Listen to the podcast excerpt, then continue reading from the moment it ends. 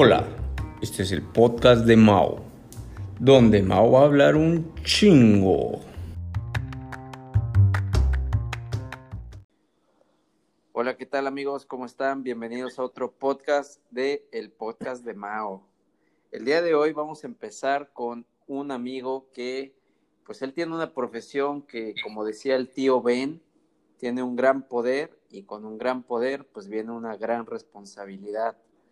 Este amigo es un amigo de la infancia que pues crecimos en, gran parte pues juntos porque pues en la escuela pues pasas gran parte del tiempo y yo creo que pues antes éramos realmente inmaduros y llegamos a ser ahora cada quien desde su profesión pues personas totalmente diferentes, ¿no? Conservando esa esencia. Este amigo que les voy a presentar se llama Martín Sánchez León. ¿Cómo estás, Martín? ¿Qué tal, mi nuevo? Buenas noches. Pues sí, soy Martín, pero es al revés mi apellido. Ah, ya. pero, Sánchez. pero bueno, es casi igual. Es lo mismo, es lo mismo. Es lo mismo. ¿Qué onda, mi mago? ¿Qué hay? ¿Cómo estamos? Aquí andamos. Bien, pues acá llegando otra vez de trabajar y a grabar para este episodio. Y pues nada, pues presentarte a ti. Casi siempre trato de que en el podcast eh, pues hasta ahorita han sido amigos, colaboradores, gente que he conocido en la vida que pues al final de cuentas tiene profesiones o hoy en día pues todos tenemos alguna profesión que puede llegar a ser por lo menos en los casos que tú te llegas a topar pues interesantes. Y pues tú eh, comenzaste siendo eh, policía federal y hoy en día pues eres parte de la Guardia Nacional, ¿no? O sea, como que ha ha evolucionado o ha cambiado este puesto, ¿no? Pero antes de llegar ahí, pues yo te quisiera preguntar, o sea, tú desde cuándo, yo me acuerdo que pues sí, casi siempre tú ya tenías en mira ser policía federal, pero desde cuándo te nace este interés, pero ya real, de meterte a ser eh, pues policía federal?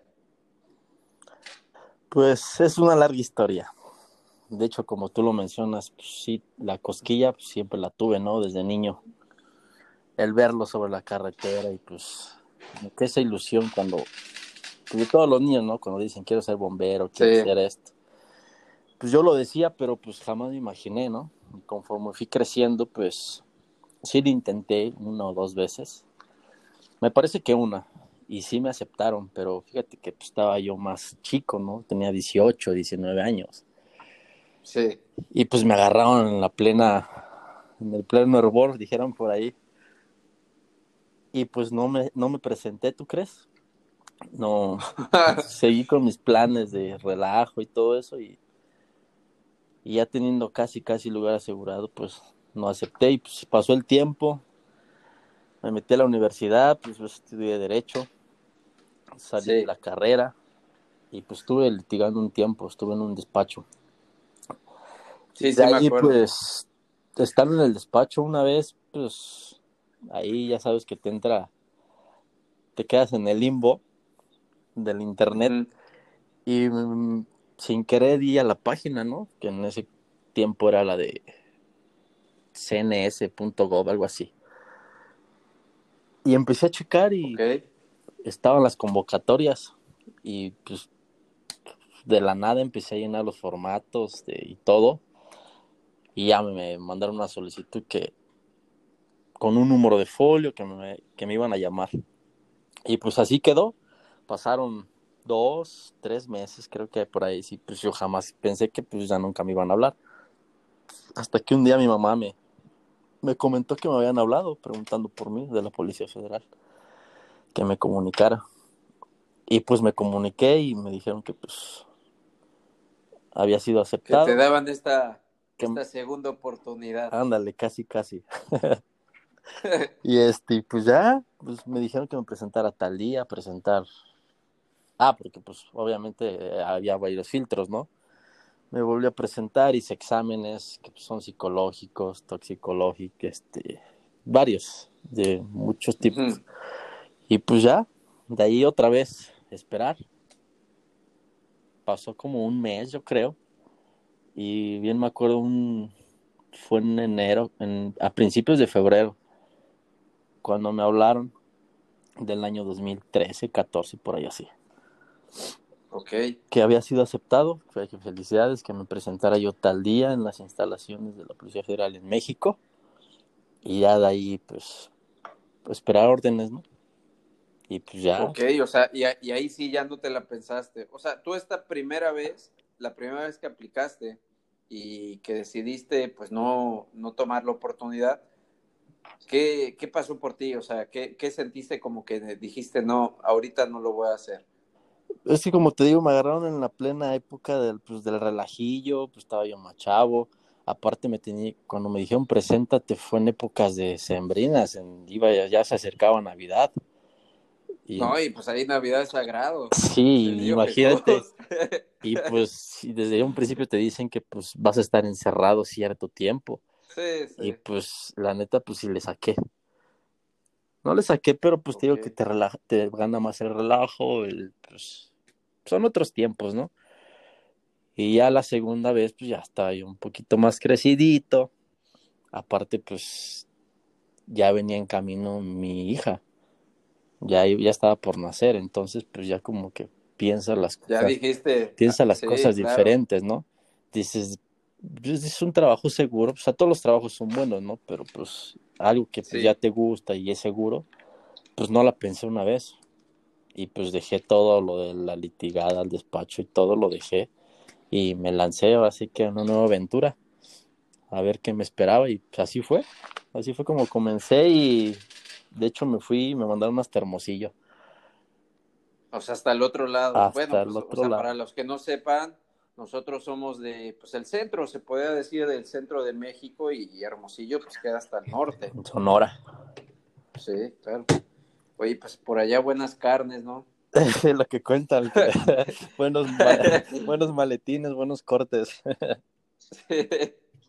No, claro, claro, carne de res. ¿eh? Ah, sí, sí, sí, obviamente.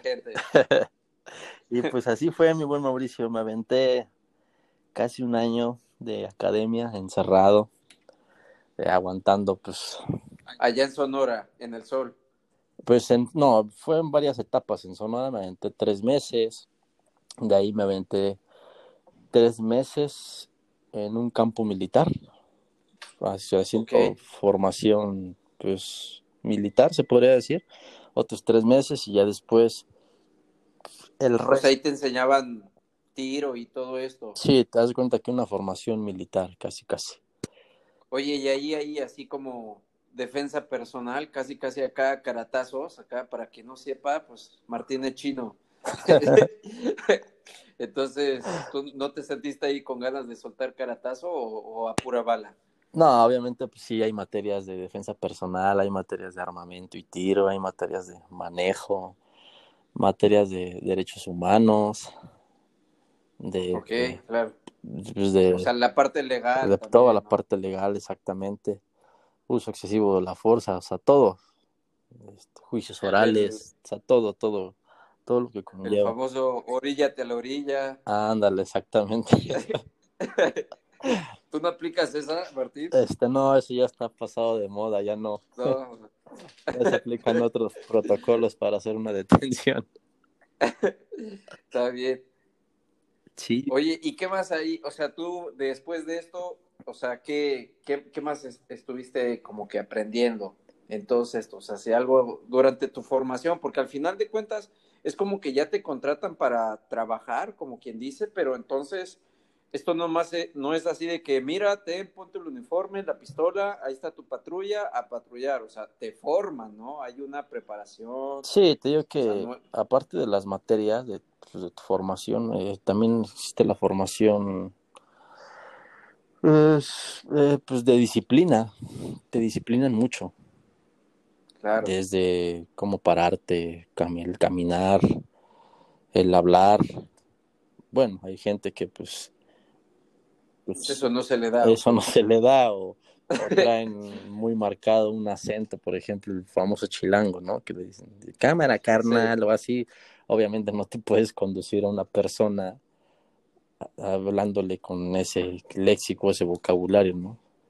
O sea, sí son, sí, pues, sí es, un, es una preparación diferente, pues. o sea, que ya cuando salgas a trabajar, cuando te dirijas al ciudadano, de primera vista o impongas, ¿no? Desde que te paras, desde cómo portas el uniforme limpio, debes de imponer. Una autoridad debe de imponer, porque si no, desde ahí se pierde el respeto. Y de ahí, pues ya pues fíjate que después de ahí, pues ya la este conducción.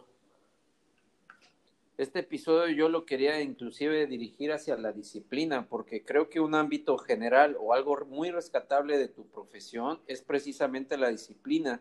Y realmente no sabía cómo iba a meter el tema al capítulo, y pues tú mismo ahorita lo tocaste, o sea, la disciplina creo que trasciende no solo para los policías, y, y, y en tu caso, pues muy específico, Policía Federal, posteriormente Guardia Nacional, pero sí creo, o sea, ¿tú qué crees?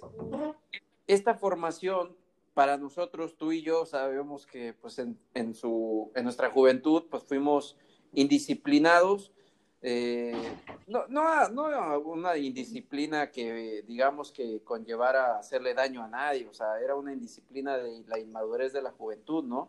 Pero ¿qué valores tú crees que te incentivaron o te inculcaron más bien acá en la formación de Policía Federal como para tú decidir o ser hoy en día una persona disciplinada? Pues mira, obviamente pues tú me conoces y sabes perfectamente que el de la disciplina desde que éramos pequeños no se me daba mucho, ¿va? Y realmente pues sí, sí me costó muchísimo trabajo el que un superior jerárquico te dé una orden y que tengas que acatarla o que pues debes de, de también aprender a manejar tus, ¿cómo te podré decir? Como tus emociones. Tus emociones, exactamente, porque imagínate la gente, por la ira. no dejarte ir por la ira o por tus, pues, por tus sentimientos, pues, porque pues, puede haber gente que en la calle te, insulta, te mienta la madre y no te puedes ir sobre ellos a los golpes o de la misma persona. De la misma forma, pues debes de conducirte este, educadamente, aunque por dentro estés rabiando. Entonces, esa es una de las cosas que te enseñan acá, a manejar tus emociones y aprender a controlarte. Y pues, quién dijera, o sea, la verdad que esto es algo bien importante, o sea, no, es que esta, esta rama o esto que tú me estás diciendo, bueno, a lo mismo rebasa no solo para los policías, sino cualquiera. O sea, a mí me ha pasado, el día de ayer eh, yo le hablé a un, en obra, en una obra, yo soy ingeniero civil para los que apenas estén escuchando este capítulo, en una obra me hablaron y me dijeron de que había un problema, yo hago cálculo estructural, yo hago los planos, ¿no? Total que le hablé a un arquitecto para que me dijera pues cuál era el problema, porque pues, digo, o sea, yo no tenía ningún conocimiento. Y el arquitecto me responde dicen, gritándome tal cual, de que yo no soy no sé quién, yo no sé. Y yo, oye, yo ni siquiera sé cuál es el problema, por qué reaccionas así conmigo. Y yo estoy seguro que en alguna otra, si hubiera sido más joven, en ese mismo o sea, momento le mentaba la madre y, y ahí se armaba un pleito. Pero ahora realmente no, no soy así, o sea, no, no trato de buscar como que la confrontación y todos estos temas, ¿no? Sí. O sea, y sobre todo en el caso tuyo, que pues al final de cuentas, uno también, hoy en día ya en lo que es tu trabajo, yo estoy seguro que pues en algunas ocasiones te va a tocar eh, pues detener a algún infractor y pues como buen ciudadano, muchos de los que somos infractores sabemos que somos infractores, pero no queremos pagar como que eh, ni siquiera queremos que nos multen, pues, o sea, casi que nos regañen y ya. Y quizá habrá algunas infracciones que ameriten un regaño y se acabó, sigue su camino, pero habrá otras que sí ya son como que un exceso, ¿no? O sea, ya tocando este tema de la disciplina, ¿cuál ha sido la mayor indisciplina que a ti te ha tocado vivir ya dentro de tu trabajo? No tanto que tú lo hayas hecho, sino que pues de gente que te haya tocado eh, pues detener o inclusive compañeros, algo que se pueda platicar.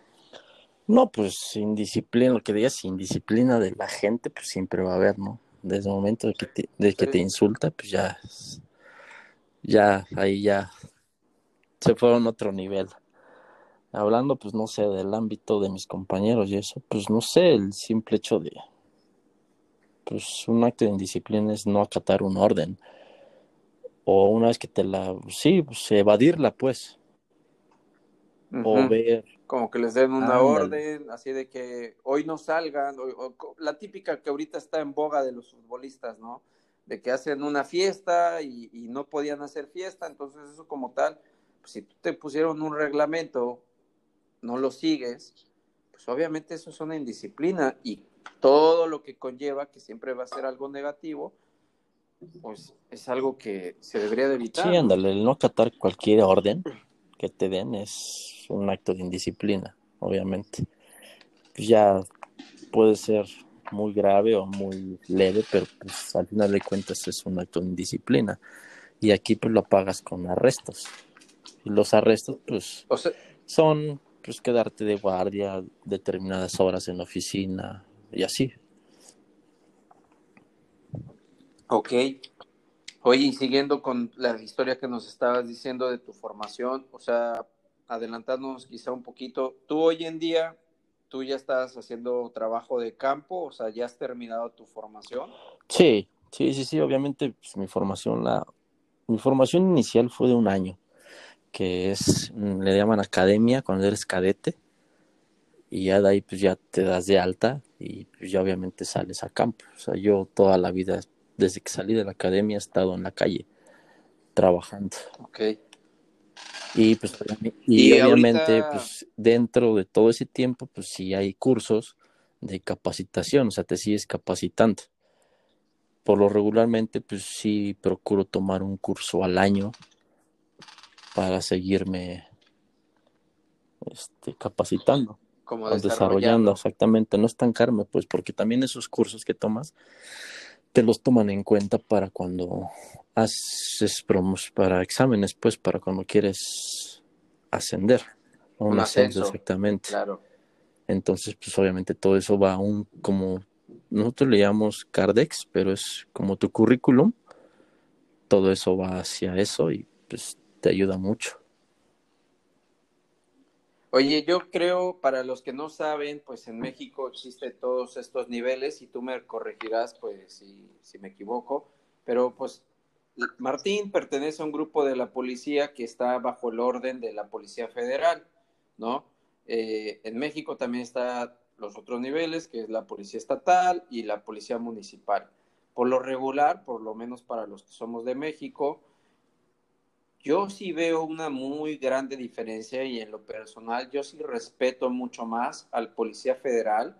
Pues hoy en día yo no sabía que tenían toda esa preparación y por lo que sé, o sea, el policía municipal, pues ese sí puede ser cualquier cabrón que pues de repente se encontraba sin trabajo y tal cual le dijeron, pues órale, pues eh, acá está la oferta, eh, toma tu pistola, vas a patrullar tal tal y órale a trabajar, ¿no? Y el estatal, pues casi lo mismo. Y por lo mismo no tiene como que todo esta, como preámbulo, esta, esta background que le haga tener, o eso que tú dices también, como que profesar ese respeto para que el ciudadano mismo sea el que te respeta, ¿no? Sí, sí, es que te digo que es muy diferente la formación. O sea, no es por hacer menos otras corporaciones, pero Sí, o sea, su formación es muy diferente, o sea, son, ellos para entrar se echan un mes, mucho tres meses de academia y es una embarrada de, de un chorro de pues materias y aquí es diferente, desde la selección cuando te quieres ingresar, qué examen de psicológico, qué examen de sangre, qué exámenes de todo tipo o sea, son varios filtros y de ahí échate una academia encerrado de un año, a veces hasta de año y medio, de formación, de disciplina, de, materias, de, mil cosas. Y aparte de ahí, pues te, digo que hay cursos donde tienes que seguir, seguir empapando todo para no estancarte. O sea, sí es muy diferente. Sí, oye, y hoy, hoy en día tú cómo llevas todo esto, pues, como ya dijiste, pues sí, tú casi casi que entraste eh, una vez que te ibas a convertir en papá, pues hoy en día tienes tu familia. ¿Tú cómo llevas, eh, pues ahora sí que tu trabajo a distancia de tu familia? Pues realmente no, no es a distancia. Fíjate que, bueno, al principio sí la llevaba a distancia. Realmente iba a mi casa cinco días al mes, por mucho. Y pues sí, sí era difícil. Porque pues también esa es una de las cosas mm, muy difíciles de esta carrera que escogí, porque hay veces en las que te pierdes de mil cosas. De, pues, por ejemplo, yo al principio me perdí de qué cumpleaños de la familia, qué cumpleaños de mi hija, qué cumpleaños de esto, qué fiesta del otro. Y al principio sí te pega, pero son cosas que te van formando carácter. Y pues obviamente a estas alturas digo, pues, son fiestas, valió, la, pena. O sea, bien dicen que cosechas lo que siembras, ¿no? Entonces a veces sí hay que privarte de cosas para ver los frutos. Que de todos modos sí hay veces que me las sigo privando, pues de alguna fiestecilla o algún evento, pero pues ya es más leve. a estas alturas pues ya estoy en mi casa. O sea, trabajo mis ocho horas normales y llega, si llega a haber algo, pues me quedo más tiempo, ¿verdad? Obviamente. Pero si no, trabajo mis ocho horas y me voy a mi casa y ahí estoy como cualquier otro trabajo. O sea, al principio sí era, sí era difícil porque me la pasaba yo fuera y lejos. O sea, era, era difícil. Y ahorita pues ya no. O sea, ya, ya estoy, digamos, más estable porque pues ya todos los días voy y vengo a casa, trabajo pues mi, mi horario y pues ya, hasta ahí.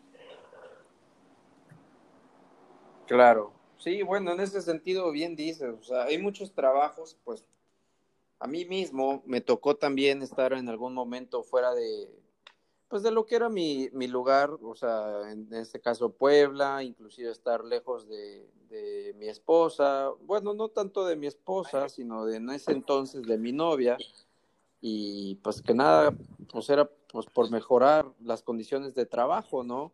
Y eventualmente, pues hoy en día ya toda esa experiencia que tomé, pues me ha servido para tener eh, ya hoy en día la capacidad de poder desempeñarme más cerca del hogar, ¿no? Y al final de cuentas yo creo que cuando uno es joven, creo que sí puede hacer ese sacrificio, ¿no? Sí, es más fácil hacer sacrificios de joven, privarte cosas que ya un poquito más grande.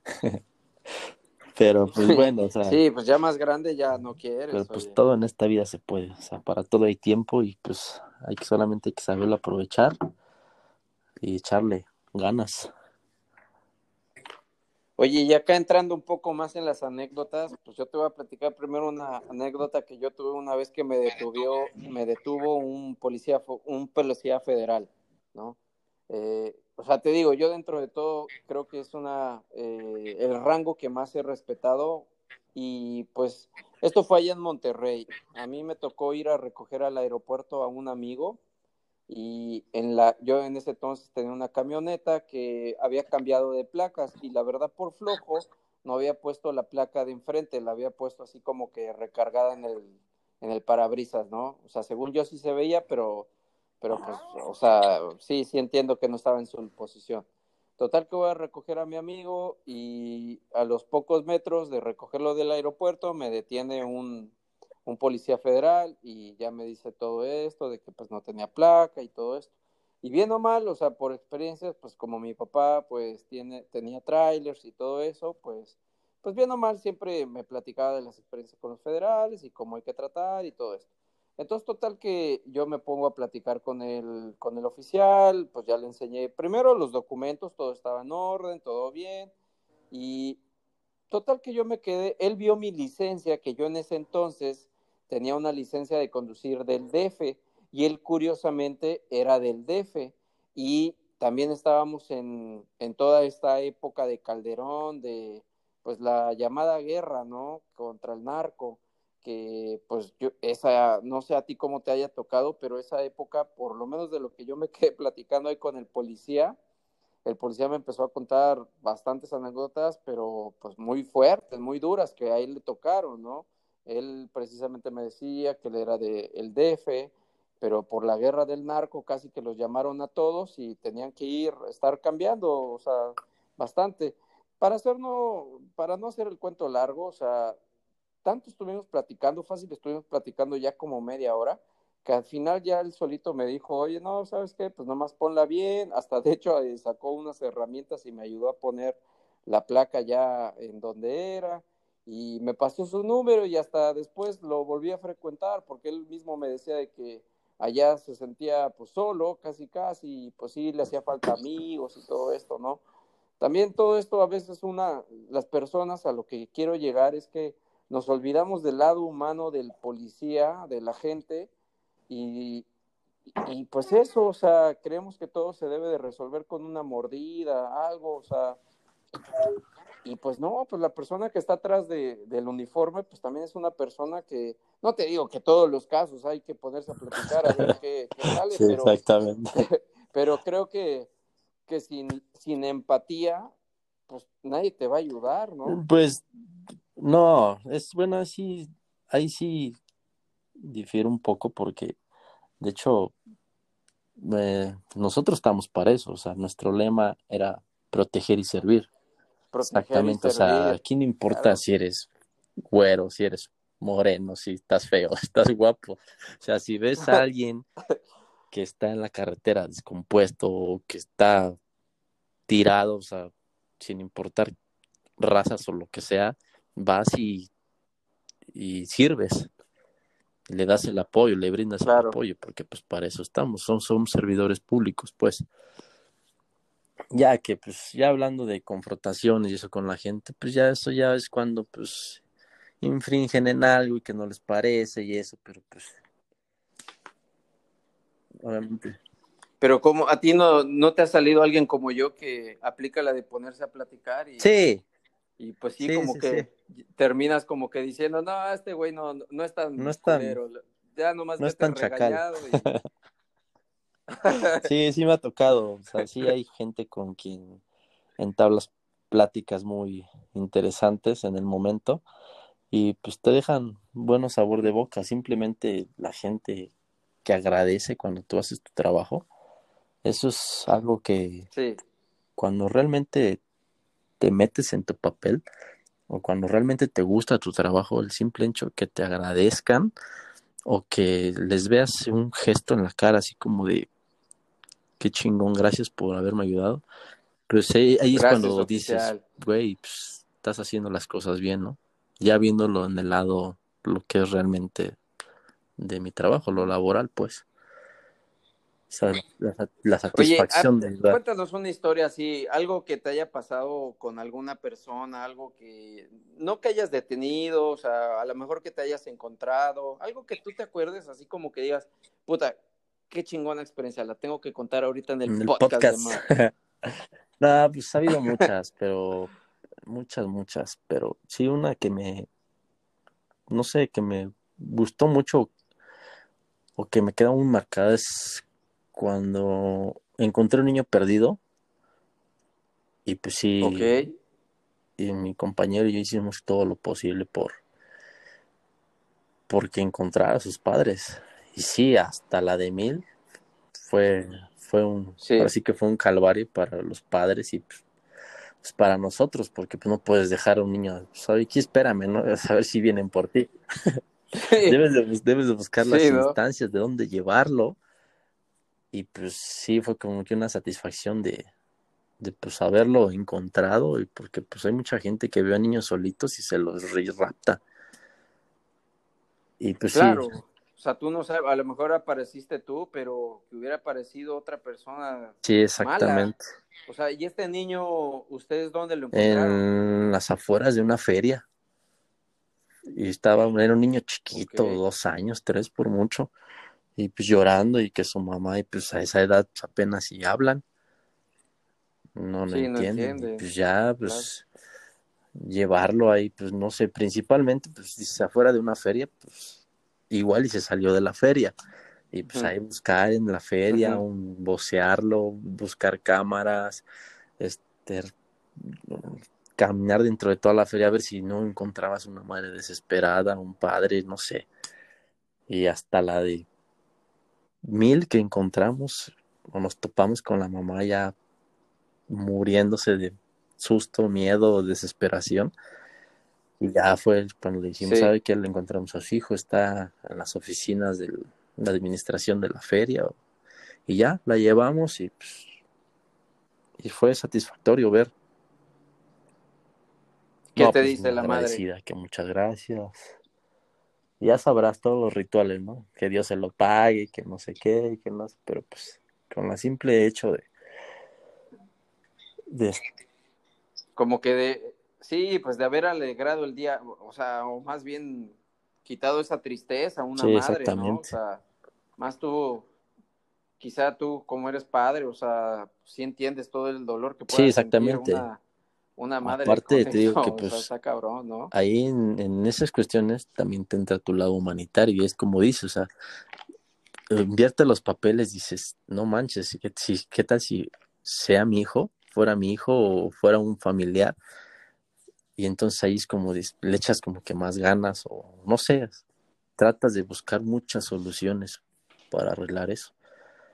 Y pues como esas te puedo contar un chorro de anécdotas en accidentes que ayudas a la gente, o sea, miles de cosas. Pero una de esas, pues yo creo que esa que me quedó marcada.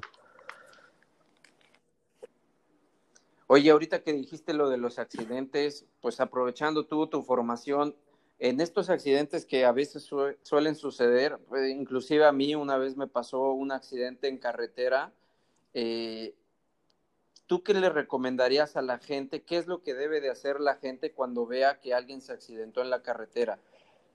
Pues...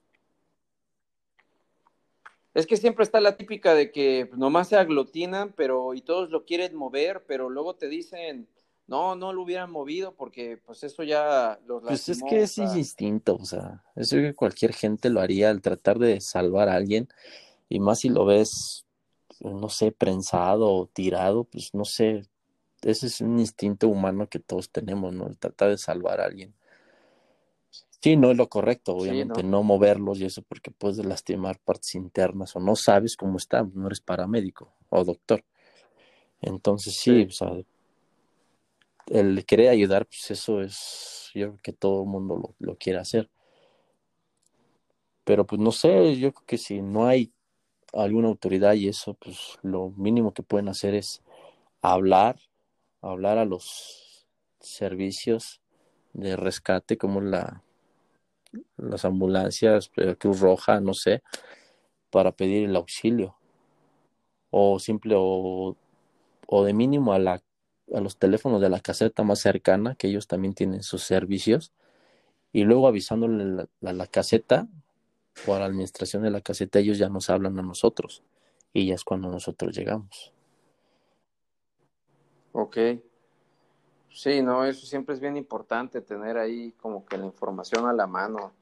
Y pues sí, y te digo, yo en alguna ocasión me he accidentado y todo, pero, o sea, digamos que ya platicamos un poco del lado, pues, una experiencia chingona que hayas tenido, pero alguna mala que haya sido, digamos, que la quieras platicar para que la gente realmente no lo haga y el por qué no lo haga, la típica de que no manejen borrachos, o sea, todos hemos tenido lamentablemente algún familiar, eh, amigo, alguien cercano que siempre ha tenido esta inconsciencia de tener pues como que la irresponsabilidad de manejar eh, borracho, ¿no? O quizá alguna otra que tú en tu experiencia tengas y que te haya tocado vivir? O sea, ¿qué le recomendarías a la gente que evite? Mm, pues evitar, pues, ante todo, siempre respetar los límites de velocidad, los señalamientos que hay sobre la carretera.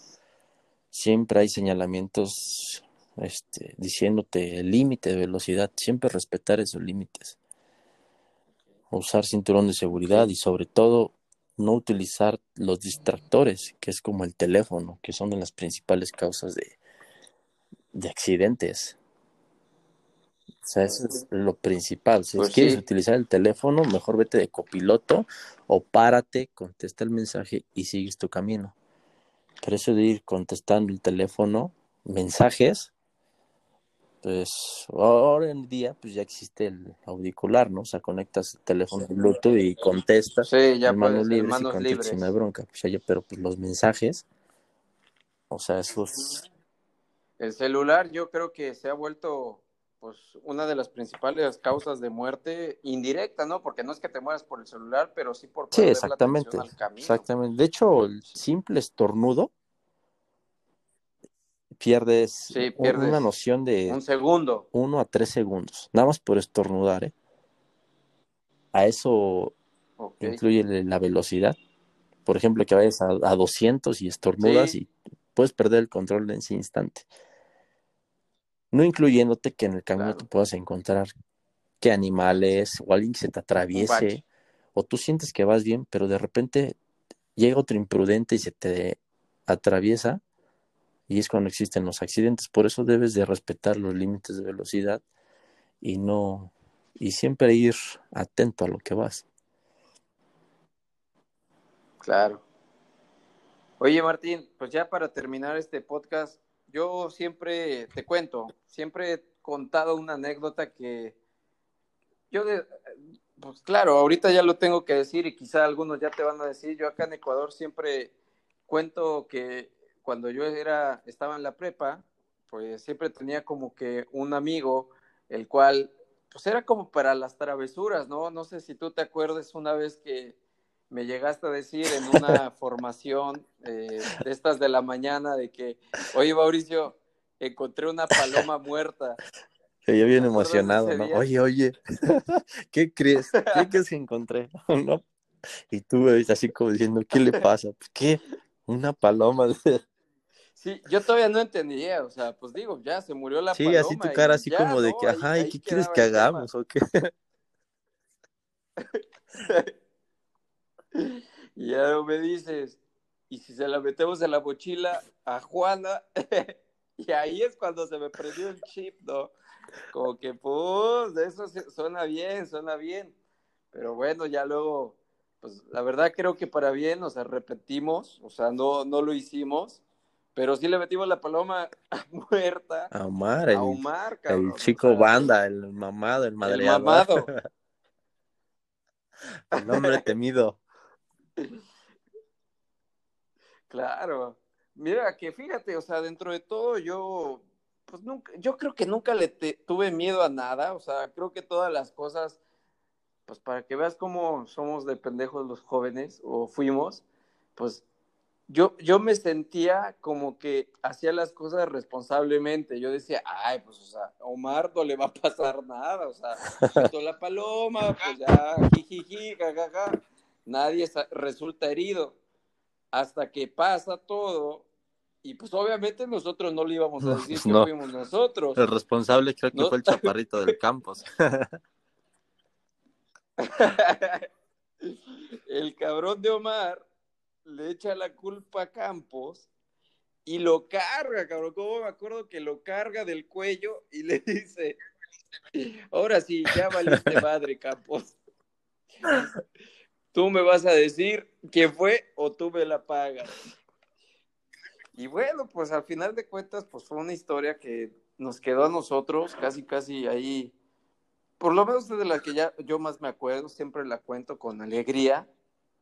Y, reconozco que siempre en mi vida hubo una indisciplina, una eh, irresponsabilidad en mis actos, pero pues en algún momento me, en algún momento me cayó el 20, o sea, eran... ya Sí, yo, yo, yo creo que no afectamos a nadie. Eran bromas sanas, eran, o sea, un poquito pesaditas, pero... Pues sí, sí, pero entre nosotros, o sea, nunca fui... E, e, e, ese día íbamos a cruzar la línea y no lo hicimos, o sea, siempre era como que entre los que nos llevábamos... Ah, sí, obviamente era entre la bolita, pues. Pero, ahí. Sí, claro. Donde sí cruzaste la línea, ese sí nunca se me va a olvidar, cabrón, vas a ver. Es cuando le echaron jabón a mis tortas. Es así, nunca se... Ay, sí, se pasaron, ¿eh? Y aún así, ni me di cuenta hasta que me dijeron ya me las había comido. Yo me acuerdo cómo le eché jabón la volví a guardar bonito la torta, la metí en tu mochila y nomás esperé el momento que te las... Ah, porque para todo esto, esto me nació porque tú siempre te ibas a comer tu torta lejos de todo, porque no nos querías dar. Entonces yo dije, ah, no nos quieres dar, te voy a echar jabón. Entonces te eché jabón y todavía me acuerdo mucho cómo viste la primera mordida, el jabón se empieza a chorrear, confundido entre la mayonesa, qué sé yo, lo agarras con tu dedo y te lo comes. Pero fíjate que no sabía, ¿eh? O no me di cuenta, pues, hasta aquí. No, no, no, no, no, pues era jabón. Ahí está, era, jabón del bueno. Ibas en escuela buena, no te iban a poner el foca. el jabón y el, la acción. No, pues Martín, pues yo te agradezco mucho tu tiempo. No sé si tú quieras ahí contar algo ya para despedirnos, un mensaje acá. No, pues te agradezco, Mau. Tiene rato que no platicábamos. Y pues ahí a ver cuándo vienes a México y echamos una reunión, ir a comer, no sé, para, para reencontrarnos, años que no te vemos. Sí, la verdad que en este tema de la pandemia, pues yo ya tenía planeado ir desde abril y... Pues, pero no, pero aquí no existe el COVID, es que dice cabeza pues de algodón que está controlado. O sea, tú vente. no, sí, sí. No, pero fíjate que ya ni vuelos hay, o sea, yo tenía vuelo de Interjet y ahorita sí, lo que dice. está cerrado. Pues sí. Pero pues, a ver. Pues sí. Bueno, Al otro pero año. ya llegará el momento, cabrón, el reencuentro. Pues sí, ojalá, esperemos que así sea. El otro año ya será el bueno.